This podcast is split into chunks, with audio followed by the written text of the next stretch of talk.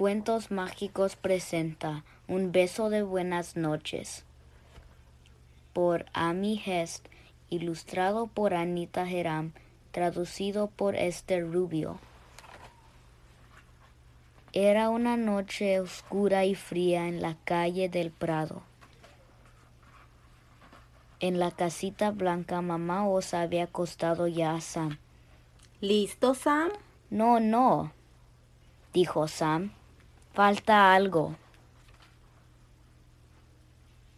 Mamá Osa se sentó en la cama con Sam.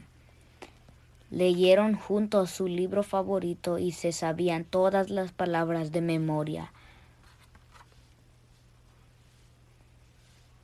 Después, mamá Osa lo arropó con la manta roja por un lado y por otro, y por debajo de los pies para que no tuviera frío. Afuera el viento soplaba con fuerza.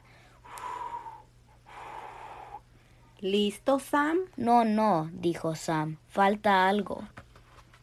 Mamá Osa le llevó todos sus muñecos de peluche, los colocó junto a Sam, arropándolos con la manta roja.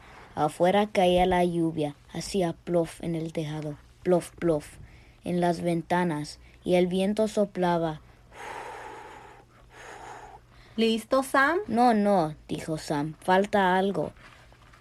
Mamá Osa trajo dos vasos de leche, se sentó en el borde de la cama y la bebieron juntos.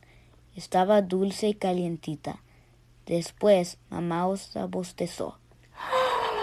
Ya debes estar listo, le dijo. Pero Sam negó con la cabeza. Falta algo, dijo. Mmm, dijo mamá Osa. A ver, déjame pensar. Hemos leído un libro. Te arropé con la manta. Te traje los muñecos de peluche. Te tomaste la leche. ¿Qué falta? Tú sabes, contestó Sam. Mmm, dijo mamá Osa. Libro, manta, muñecos, leche. Libro, manta, muñecos, leche. Sam esperó y esperó. Y entonces por fin mamá Osa dijo Ya sé, un beso de buenas noches.